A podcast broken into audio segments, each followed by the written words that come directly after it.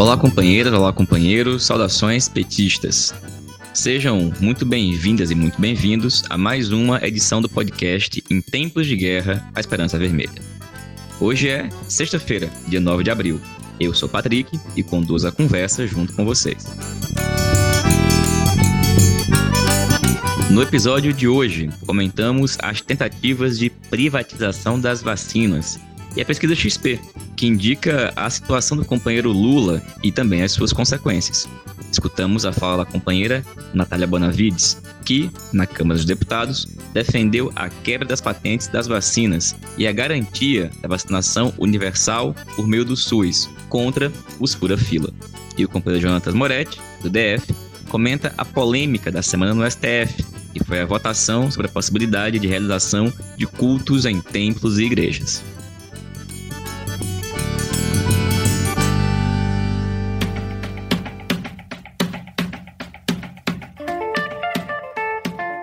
Pessoal, começamos a edição atualizando os números da pandemia aqui no Brasil.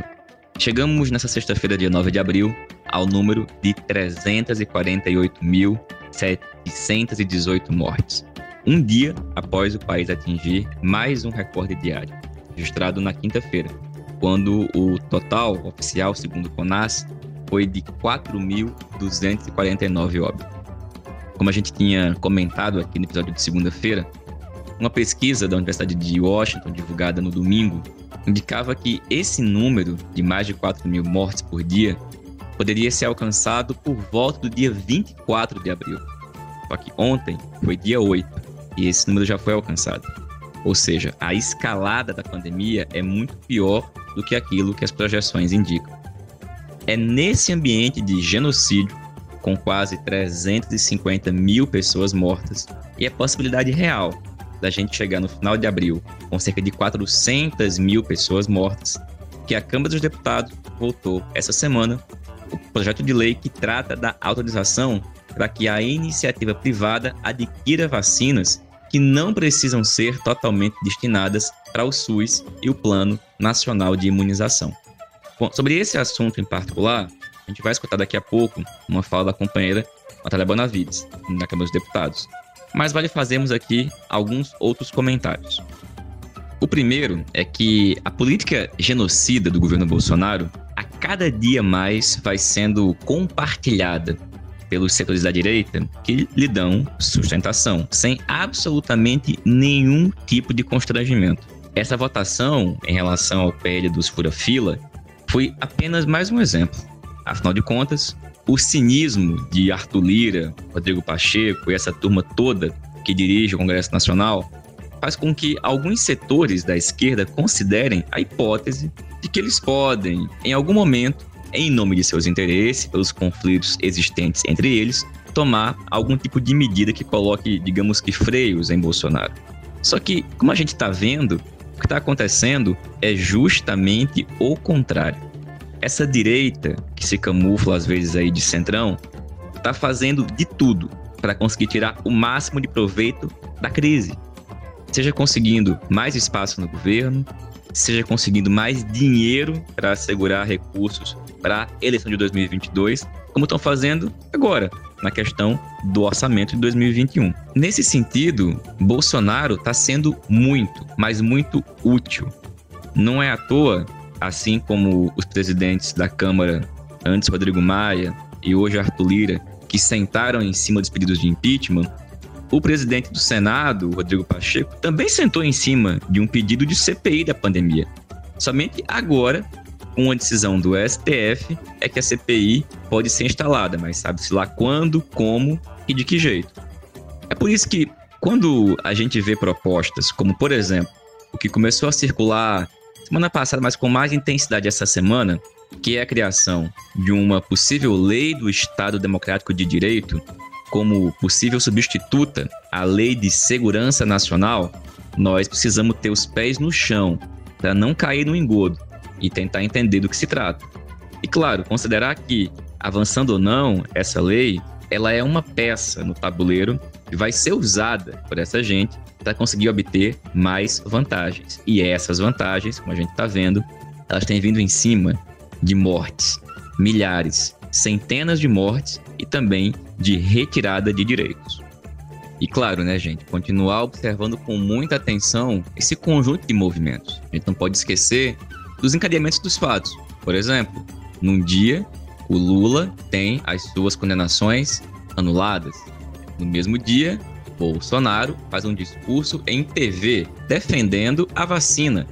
No dia seguinte, após o Lula ter as suas condenações anuladas, o Lira faz um discurso ameaçando usar remédios amargos no dia seguinte, o general Etchegoyen publica uma nota do clube militar atacando o STF. E nos dias seguintes, Bolsonaro demite todo o comando das Forças Armadas. E depois disso, o Lira faz o quê? Agora anuncia a possível revogação da Lei de Segurança Nacional. Esses movimentos não estão desconectados um do outro. Tudo isso faz parte de um conjunto de coisas que a gente tem que observar com muita atenção. É por isso que é preciso, portanto, que a gente faça um enfrentamento contra todos esses setores simultaneamente. Simultaneamente é o enfrentamento que a gente faz ao governo Bolsonaro. E esse enfrentamento não pode continuar tendo seu principal fronte na atuação institucional e dentro dessa apenas na parlamentar. E aí, nesse sentido, o resultado da pesquisa XP PESP, a pesquisa foi realizada nos dias 29, 30 e 31, publicada no começo dessa semana, essa pesquisa que coloca o companheiro Lula à frente de Bolsonaro nas intenções de voto, ela deve servir de estímulo para que a gente aumente o grau de combate contra esse governo, contra os seus aliados, para que esse governo termine agora, o mais rápido possível. Afinal de contas, a pesquisa demonstra que a polarização realmente existente na sociedade é entre projeto defendido e representado por Lula, de um lado, e o bolsonarismo, com o Bolsonaro, do outro. E o bolsonarismo que, mesmo nesse momento, mesmo com a pandemia avançando, mesmo com 40 milhões de desempregados, mesmo com 20 milhões passando fome, mantém 27% de avaliação bom e ótimo. Ou seja, se agora, nesse que pode ser o pior momento da pandemia, eles conseguem manter essa aprovação que não poderão obter se continuarem governando por mais tempo. Ou seja, o momento é de utilizar a força política e social pressa agora por Lula, que a gente não sabe como pode ficar após o julgamento no STF, que está marcado para a próxima, próximo dia 14, usar essa força para mobilizar esses setores que hoje estão animados com as condições do Lula para a luta social. Lembrando sempre que a grande maioria da classe trabalhadora sempre esteve e continua impedida de se proteger, sendo obrigada a continuar se expondo, mas sem conseguir fazer dessa situação uma situação de luta. E é certamente, né, gente, esse o grande desafio que está colocado nesse momento em que a direita tenta roubar a vacina no momento em que o número de mortes atinge recordes absurdos e a fome atinge mais de 20 milhões de pessoas. É nesse momento e nessas condições nós precisamos mudar a nossa estratégia partir para uma política de luta social, com muita mobilização para colocar fim a esse governo genocida.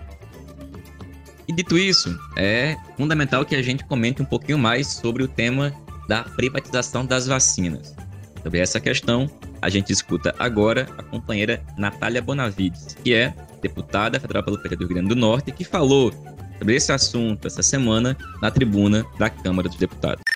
Colegas, ontem essa, esse parlamento aprovou um assunto muito grave. Basicamente, buscou a legalização de que castas possam ter o privilégio de se vacinar primeiro, de se vacinar antes que pessoas que mais têm risco de morrer de pessoas para quem seria mais urgente que a vacinação chegasse. Para quem diz que aquilo foi uma política para aumentar a velocidade da vacinação, porque o setor privado podendo comprar iam ter várias frentes ao mesmo tempo comprando vacina, se esquece qual é a realidade do nosso país hoje, que é que não tem vacina sobrando.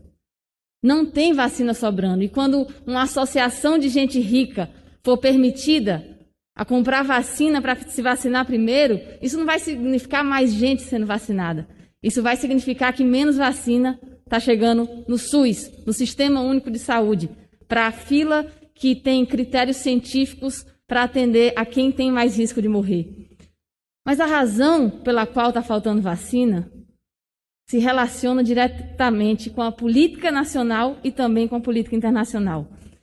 Localmente, nós temos um governo que aplica uma política genocida, que quando teve a oportunidade de realizar um planejamento para efetuar a compra de vacinas, para fazer com que nós tivéssemos uma política de vacinação que chegasse para todas as pessoas, não fez. Jogou todas as oportunidades na lata do lixo. E não foi por só incompetência, também incompetência, mas foi uma opção política pela morte. E a segunda razão, presidente, é justamente esse tema que estamos debatendo aqui hoje das patentes. Nós temos que entender que o nosso ordenamento jurídico já traz previsões legais para que em situações como a que estamos vivendo agora, de emergência sanitária, se possa haver a flexibilização das patentes. E é precisamente isso que nós precisamos fazer agora. Não cabe vacilo desse parlamento nesse tema, sob pena de nós permitirmos que a pandemia siga sendo essa oportunidade para algumas pessoas ficarem bilionárias às custas da morte do povo, enquanto mais da metade da população brasileira hoje vive em insegurança alimentar. Nós temos, portanto, um dever, é uma obrigação de tratar e aprovar aqui a flexibilização das patentes, de garantir que a vacinação chegue a todos os brasileiros e a todas as brasileiras e de deixar expresso que a vida vale mais que o lucro, que a gente está vivendo uma pandemia, que poucas situações possíveis de se imaginar são mais graves que essa. Para terminar, lembrando que se a flexibilização das patentes é fundamental, outra medida fundamental para pôr fim à pandemia, outra medida sanitária, que é colocar fim nesse governo. Cada dia mais de Bolsonaro no poder é mais gente morrendo. Todo mundo sabe disso. Todo mundo já entendeu. Esse parlamento sabe, todos os setores políticos que compõem essa casa sabem que nós só estamos nessa desgraça que vivemos hoje por causa da política de Bolsonaro. Então, junto com a flexibilização das patentes, sem dúvidas, a medida sanitária que esse parlamento deve tomar é o impeachment do presidente. Essa foi a fala da companheira Natália Bonavides. E bom, a gente vai escutar agora o companheiro Jonatas Moretti. Moretti é advogado, militante do PT no Distrito Federal e vai falar para a gente de uma outra polêmica que marcou essa semana também em relação à pandemia, que foi o julgamento no Supremo Tribunal Federal em relação à possibilidade de realização de cultos e missas presenciais em templos e igrejas. A discussão foi marcada por defesas absurdas por parte do advogado-geral da União, mas também por defesas feitas por ministros do STF, em particular aquele indicado por Bolsonaro. É o Moretti que a gente escuta agora. Olá, camarada Patrick. Olá, demais ouvintes do podcast Em Tempos de Guerra, a Esperança é Vermelha. Patrick, no longínquo ano de 2016, eu era estudante de Direito e trabalhava como funcionário terceirizado em um órgão público aqui em Brasília. Um dirigente mediano do órgão, que era meu chefe e hoje ocupa um espaço no governo Bolsonaro em outro órgão, repetidas vezes dizia que, pelo perfil do Brasil, pela sua trajetória e quantidade de cristãos, tínhamos que ser uma teocracia. Isto mesmo, uma teocracia. Eu lembro que na época eu ouvia aquilo e desdenhava, assim como de certa forma fizemos ao menos nos anos de 2016 e 2017, com a candidatura Bolsonaro. Pois bem, é inegável o tamanho dos evangélicos no Brasil. Em 2010 eram 42 milhões, ou 22% da população. Em 2014 passaram para 26%. E hoje, com dados de 2019, são 65,4 milhões, ou 31% da população. Todas essas pesquisas segundo os dados do Datafolha.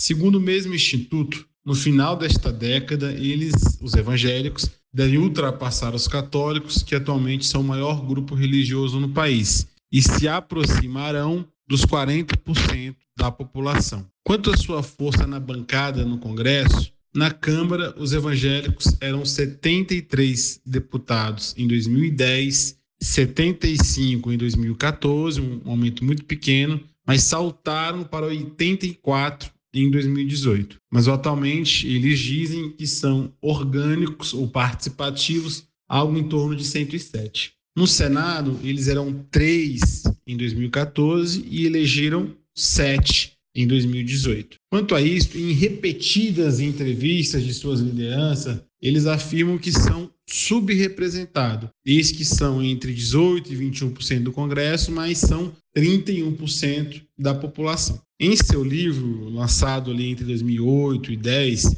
o bispo de Marcelo, da Universal, da Record e do Licanos, disse que, aspas, Maquiavel definiu a política como a arte de governar e estabeleceu o poder. Sendo assim, do ponto de vista de Deus, com quem você acha que ele desejaria que estivesse este poder e domínio? Nas mãos do seu povo ou não? Bem, não é só para a eleição que os evangélicos se organizam. A própria ação que pediu a declaração de inconstitucionalidade dos decretos que proibiram cultos foi elaborada pela Associação Juristas dos Juristas Evangélicos, desculpa, conhecida como ANAJURI. Mas também existe a ANAMEL, que é a Associação Nacional dos Magistrados Evangélicos. No Ceará e talvez em outros estados que eu não consigo identificar, tem também a Associação Evangélica de Militares e Profissionais de Segurança. E por aí vai. Eu não sou a pessoa mais qualificada para fazer é, um comentário aprofundado sobre essa temática dos evangélicos estrito senso. Inclusive, finalmente tem tido algum movimento de estudar e organizar o campo da esquerda neste setor.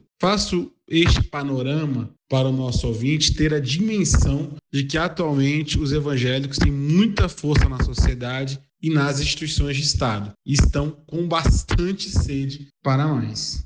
No episódio desta semana envolvendo o STF, foi isto os evangélicos, em uma ação combinada com o Planalto e seu membro no tribunal, agiram para pressionar o STF e o Congresso. Veja, Patrick, demais ouvintes, essa ação foi ajuizada há cinco ou seis meses atrás, ou seja, em novembro, dezembro de 2020. Uma época que, se você for olhar a evolução do vírus, não era um dos piores momentos da pandemia no Brasil.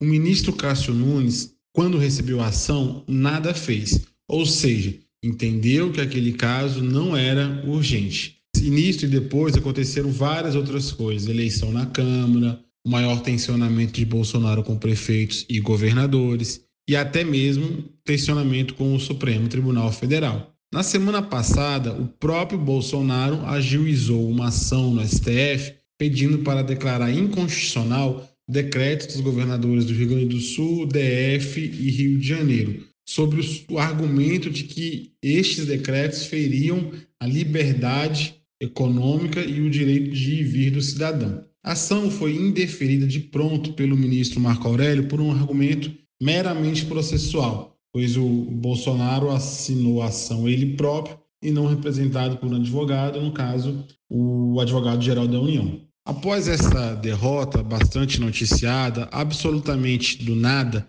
de forma monocrática e em uma sexta-feira, véspera de feriado, o ministro Cássio Nunes Marques solta a decisão liberando os cultos. Em um momento, em um movimento, na minha opinião, que demonstra absoluto alinhamento Bolsonaro-Cássio. Precisamos entender melhor qual foi o movimento do Toffoli em acompanhar essa patifaria. Um outro detalhe importante para a nossa análise. Essa ação, além dos votos do Toffoli e do Cássio, teve, tiver, teve parecer favorável do Procurador-Geral da República, Augusto Aras, e do agora novamente advogado-geral da União, André Mendonça. Ambos leões de chácara do Bolsonaro e que se movimentam para ganharem uma cadeira no STF com a aposentadoria do ministro Marco Aurélio. Do ponto de vista jurídico, como amplamente noticiado, é uma aberração, sem nenhuma plausibilidade. Até do ponto de vista da importância, ela é muito mais simbólica e, e com um objetivo estritamente político. Pois vejam, durante a pandemia inteira, a maioria dos ouvintes devem observar nos seus municípios que as cidades, nos momentos de abertura, quando nem todo o comércio podia abrir, as primeiras coisas a liberarem eram os cultos, apesar de ser em locais que, em regra, são razoavelmente cheios e sem muita ventilação. E mais, de tempos em tempos, após algumas derrotas e crises, o Bolsonaro sempre tem uma capacidade surpreendente de criar fatos políticos para movimentar a sua base orgânica, que gira em torno dos evangélicos e das forças de segurança. Eu vejo essa investida do STF dessa semana neste contexto, com a agravante que tem intensificado o conflito com o tribunal, acompanhado do discurso e prática cada vez mais agressivos. É preciso muita atenção e vigilância, e jamais esquecer: nossas instituições não estão funcionando a contento na defesa do Estado Democrático de Direito e existe sim riscos e desejos do Bolsonaro em uma ruptura. Valeu, Moretti. Obrigado, companheiro. Pessoal, essa foi mais uma edição do podcast Em Tempos de Guerra, a Esperança é Vermelha. Vocês sabem, podcast feito por militantes do PT espalhados por todo o país por meio de trocas de áudios de WhatsApp. Publicações todas as segundas e sextas-feiras. Eu termino a edição de hoje lembrando aos militantes da tendência petista articulação de esquerda que ao longo desse final de semana nós temos a primeira etapa do nosso Congresso Nacional. A programação e os textos disponíveis no site página13.org.br. Nos encontramos no final de semana no Congresso e nos revemos aqui no podcast na próxima segunda-feira. Saudações petistas e até mais.